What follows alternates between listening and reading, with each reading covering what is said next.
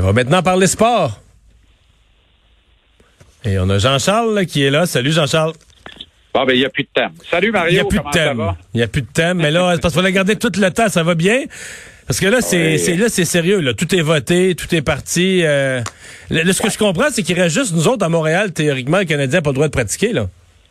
Ben, en principe, le Canadien n'a pas le droit de pratiquer. Puis regarde, ça a pris combien de temps euh, à l'impact avant d'obtenir l'autorisation de reprendre l'entraînement à son centre d'entraînement, autorisation qu'ils viennent d'obtenir.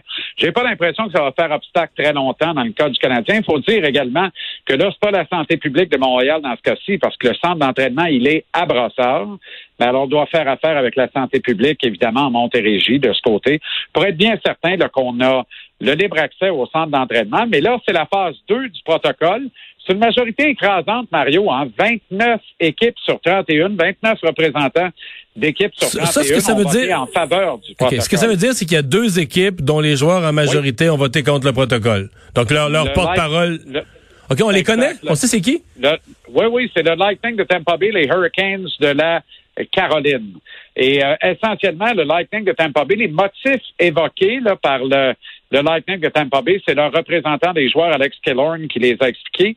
Il a dit nous, on trouve inconcevable de demeurer sur la touche pour les quatre équipes de tête des associations, dont le Lightning fait partie, et d'attendre sur le banc qu'il y ait une première ronde qui se joue, un 3 5 qui va permettre à tout le monde de se roder, sauf qui? Sauf les quatre meilleures équipes de chaque association qui, eux, vont commencer leur premier tour à trois contre un club qui va venir de juin 3 5. Alors ça, ça confirme que dans le protocole de la Ligue nationale, le tournoi à la ronde, là, il n'en était rien finalement. Le tournoi à la ronde entre les quatre premières équipes de chacune des associations.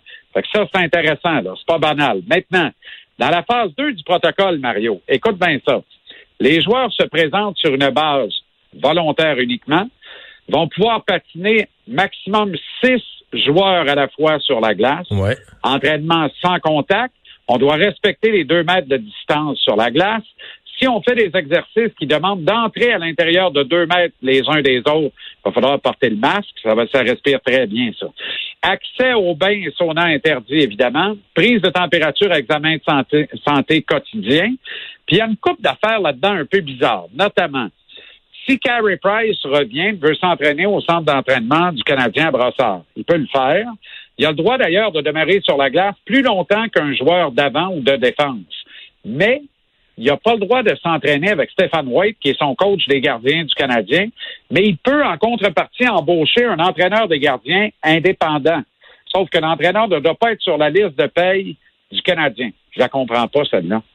Honnêtement, là, j'ai beau virer ça d'un bord ou de l'autre dans ma caboche, je ne comprends pas pourquoi il y a une telle motion dans le programme de la Ligue nationale, qui va en outre procéder euh, évidemment à des tests de dépistage de tout le monde.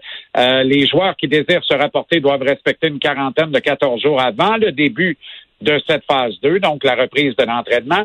Test de dépistage de la COVID aux deux jours, deux jours avant le début de la phase 2 et deux autres tests par semaine, par joueur également. Bref, il y a un ensemble de règles de santé et de sécurité qui ont de quoi rassurer une majorité de joueurs.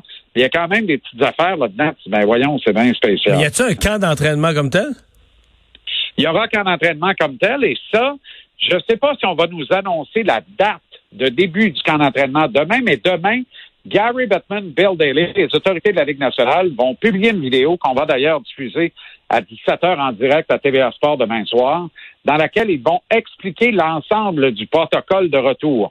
On ne pense pas qu'on va euh, clarifier les dates et les lieux où se disputeront les matchs du tournoi élargi de la finale de la Coupe Stanley, mais on va en dire beaucoup sur la la procédurite, là, sur comment ça va se passer concrètement demain. Alors, moi, j'ai hâte de voir, parce que là, Marc Bergevin, c'est toujours pas au moment où on se parle s'il conserve ses privilèges ou pas à la loterie du repêchage, laquelle pourrait être présentée euh, de façon euh, évidemment euh, à huis clos également. donc, de façon. D'après moi, d'après moi, on va en savoir un petit bout de tous les jours à partir de maintenant. tu vas pouvoir nous raconter ça. D'après moi, ça va être le, le striptease, l'effeuillage des petites annonces.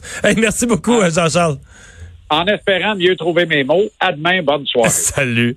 Et euh, Vincent, donc euh, réouverture des centres commerciaux, c'est une des annonces du jour qu'on retient. Oui, rappelez à partir du 1er juin à l'extérieur de la région de, Montréal, M. Legault qui a également tweeté un peu les prochaines phases du, déconfinement qui vont toucher entre autres l'hébergement, le camping, certaines activités touristiques. Alors à suivre. Le camping, les gens ont hâte. Merci Vincent, merci à vous d'avoir été là après la pause. On rejoint l'équipe de Paul Larocque et LCN.